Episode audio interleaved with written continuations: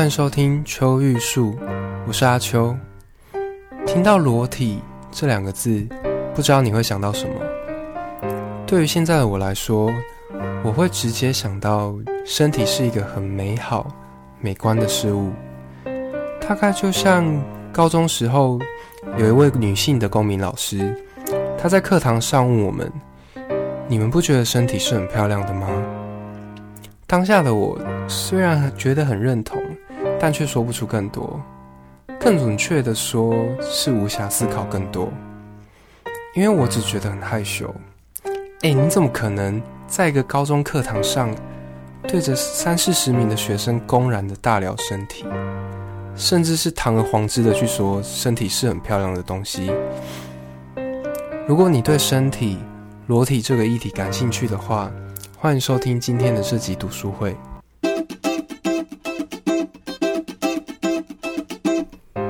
回到主题，我会从序开始。我不知道大家念书会不会从序开始看，但是自从我开始自己念书之后，我几乎都会从序开始找寻一些有意义的内容。标题是“裸体的社会学意义”。回应一开始的提问，想到身体，我会直接想到那些很漂亮、很美好的身体。当然啦，是限制在我自己的主观审美条件之下。男生可能就是有肌肉线条，脚很长啊，有着稍微茂密但不显得杂乱，而且有秩序的毛发。女生可能就是白白净净，头发及肩，身材匀称，而且有着不妨碍运动的胸部。呃，不要在这边说我对男女生有刻板印象，这是我自己的主观审美。那想到裸体，我觉得大概分成三种情况。第一是在澡堂、温泉那种地方，大家见怪不怪，若无其事，忽略裸体这件事。第二是和另一个人，当然或许更多也不一定，我不知道你的喜好或是经验是怎么样，也许你的口味很重，在进行一些亲密关系的场合，对我来说那是性感、温暖。充满情欲或是幸福而又温馨的感觉。我想这里讲的裸体应该是在有他人的场合里，因为如果是在你房间里面自己裸体，那应该也没什么好说的吧。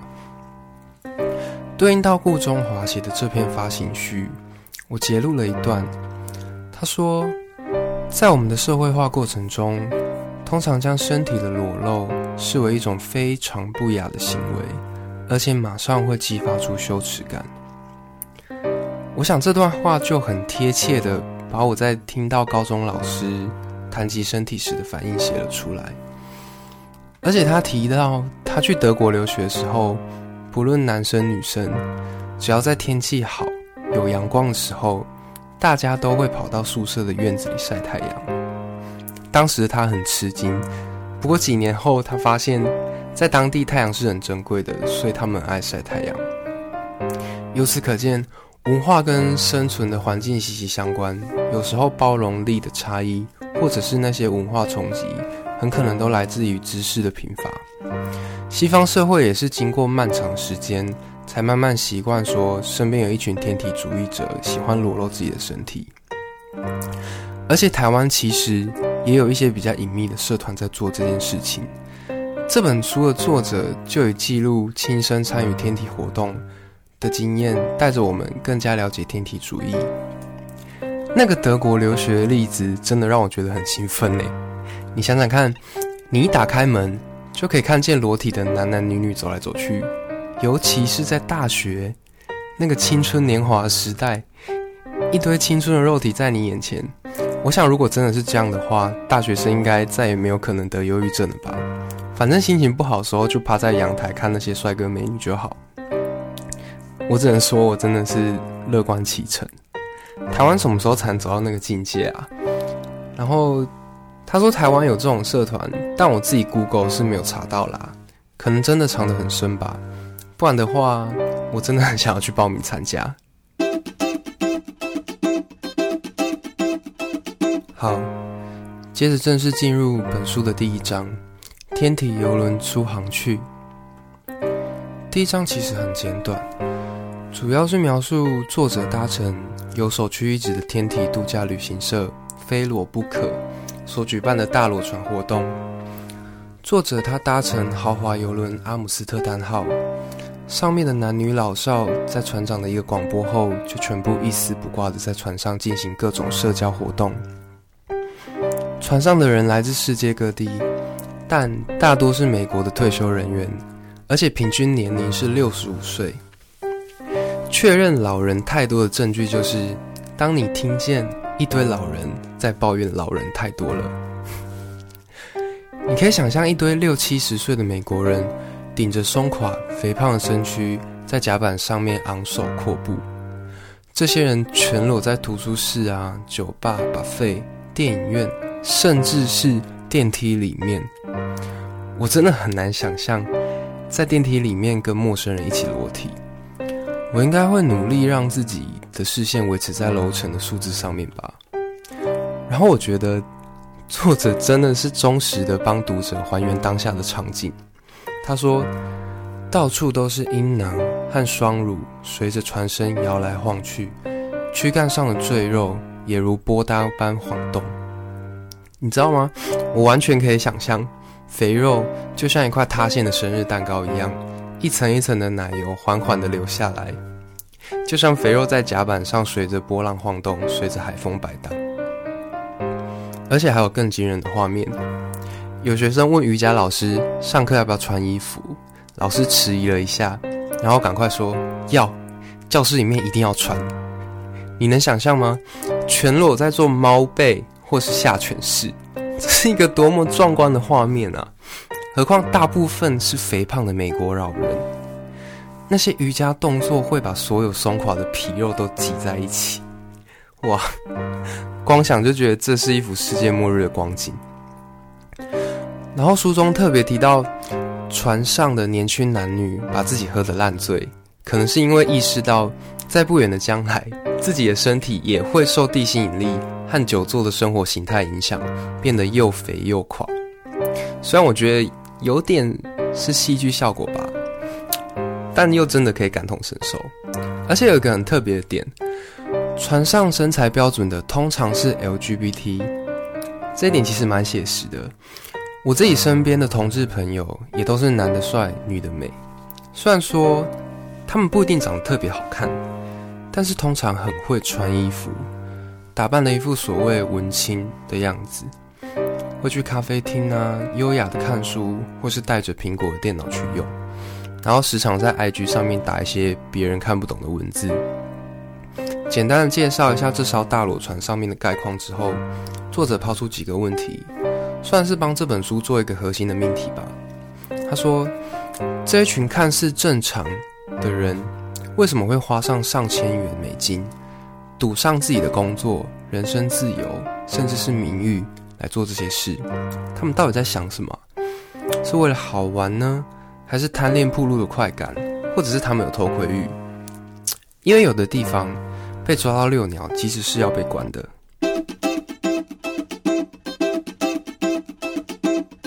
接着进入第二章，与一位天体人的会谈。作者访问了 Mark Story。他是一个在天体运动中参与甚深的人。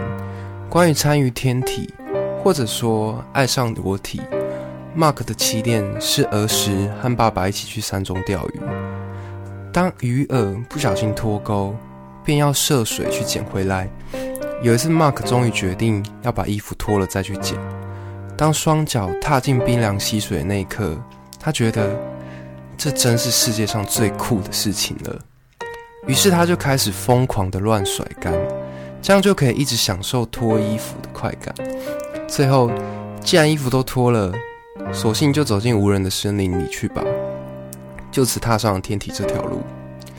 对应到作者的小孩，在儿时便只愿意披着一条丝巾，在家中装扮成超人。对于为什么喜欢裸体，Mark 认为人类天生就具来一种。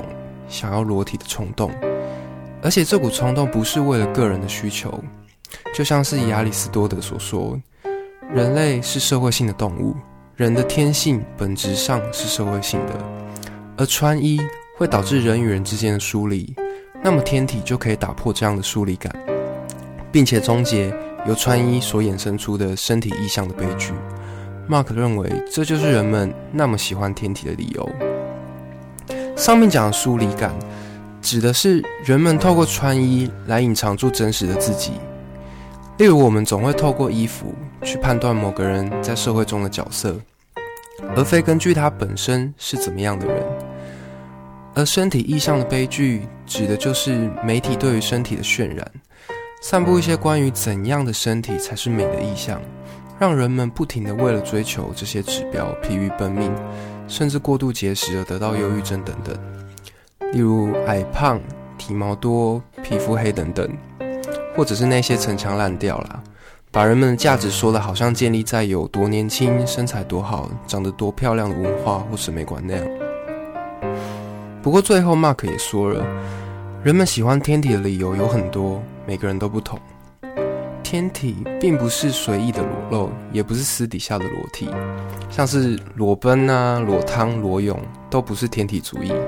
这边讲的天体，主要是非情色。社交裸体休闲活动，non-sexual social nude recreation。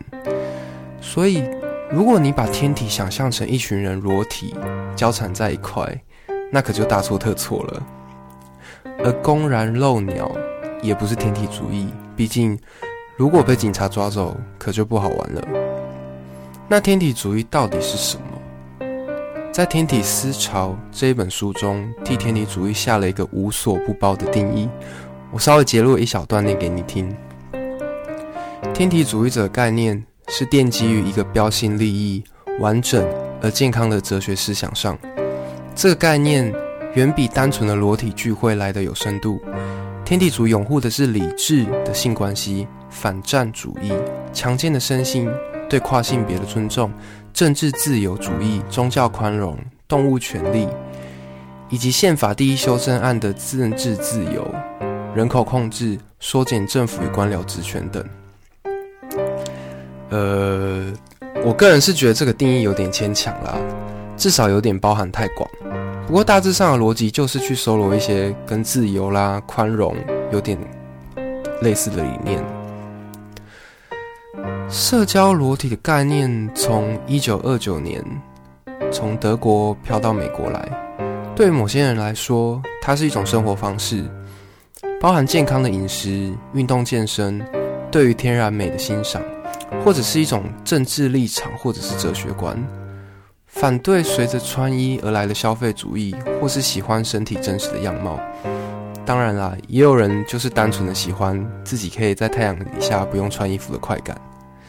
至于消费主义，就是说在资本主义市场逻辑底下，人们必须不断的消费，才能让市场维持运作。这也是为什么每当景气低迷的时候，政府总要想方设法鼓励民众出来消费。拿衣服为例，服装产业必须不断地制造新的审美观，使人们不断地追求新的美感，进而不断地买衣服。当他们黔驴技穷的时候，只好请本来就很漂亮的模特穿上非常违和的装扮。例如，我自己觉得。夏天穿上寒带国家的长靴、内衣外穿等等，我真的觉得很奇怪。作者举了一些例子说明为什么自己不习惯裸体，但是我觉得你也可以听听看，你不裸体的理由是不是也跟作者一样？他说他不参加天体，并不代表他不喜欢裸体这件事。无论是在家里洗澡，或者是睡觉的时候，他都很享受光着屁股的感觉。不在旁人面前裸体的理由，只是因为习惯。其次，不在公开场合脱衣服，是因为他有一种强烈的异物感，好像他必须这么做，在别人都有穿衣服的情况下，待在他们身边，理所当然也要穿着衣服。这边其实我自己做了一点小功课，我偷偷的潜进去一些野裸爱好者的论坛里面，我发现呢、他们似乎很在意出现在该场合的人是否都是全裸。如果有人不脱的话，那么脱的人也会显得非常的不自在。我不知道看到这里，你觉得人们想裸体的理由是什么？是天体思潮，或是各种天体组团体定义的那样，想对抗穿衣带来的各种恶行，或者是像 Mark 所说的那样，裸体来自于人性中的社会性，可以让人们毫无保留坦诚相见，终结疏离感。以我自己的看法，因为我自己本身很讨厌本质论，所以目前为止，我比较倾向于每个人都不同这个理由。接着是第三章，自己的风险自己担。这章的标题讲的是作者在动身参与天体活动前，去咨询他的皮肤科医生，关于日晒会带给他多大的伤害。他甚至为此去一间基因检测公司，检测自己的遗传基因中跟晒伤的关联。不过，我觉得晒伤的风险只是一个影子。这篇反而着重在穿衣这件事有多么的不合理。作者从各种有关缺乏日晒所导致的疾病，以及我们的社会对于穿衣加上的各种文化意涵加以说明。首先，在文化方面，我们费心的把肌肤遮住，其实是一件十分吊诡的事情。任何人出生的时候都是全裸的，然后在出生后就立刻被衣物包裹。直到死掉，还要穿上全套的寿袍，包进裹尸布里殉葬。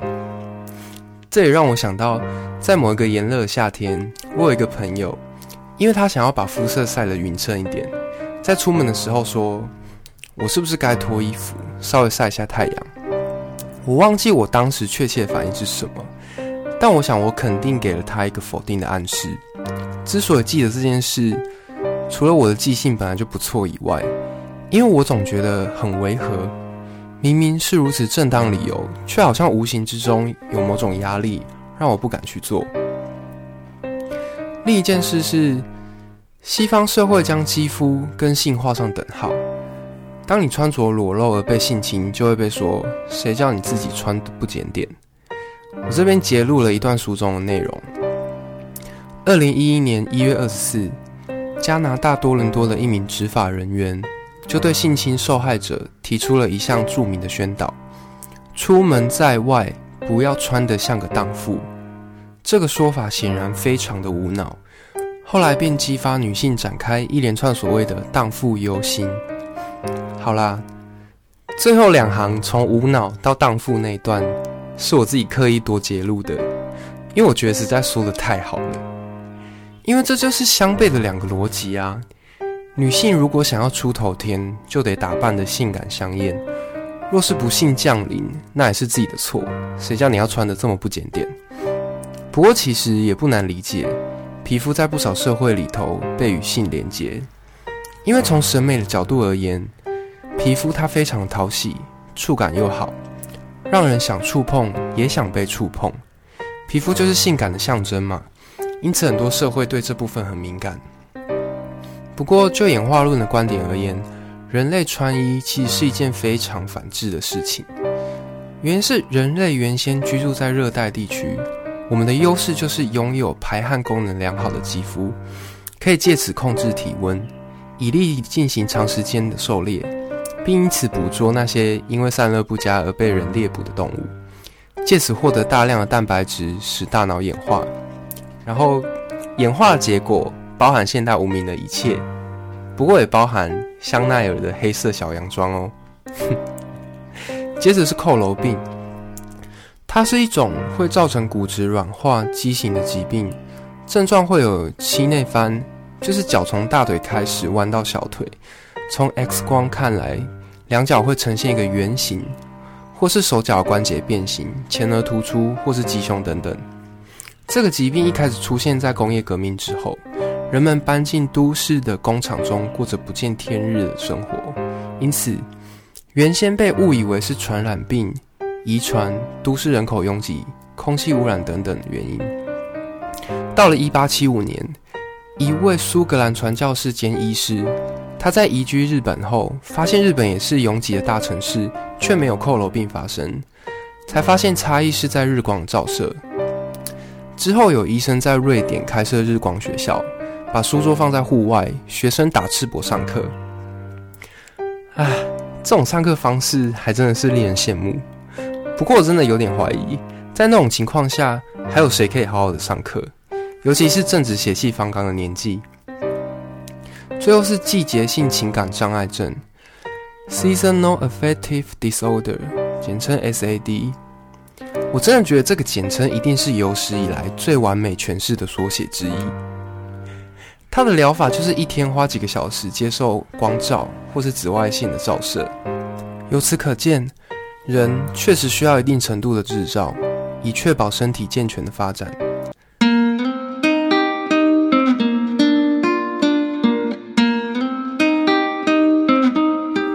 今天的读书会就到这边，剩下的章节会从下一集接续。不过我稍微算了一下，这本书总共有二十二章，今天这集只做了三章，照这个进度，这本书恐怕要做个七集。我不知道这样会不会太拖戏，你可不可以给我一点意见？来我的 IG 账号留言告诉我。谢啦，拜。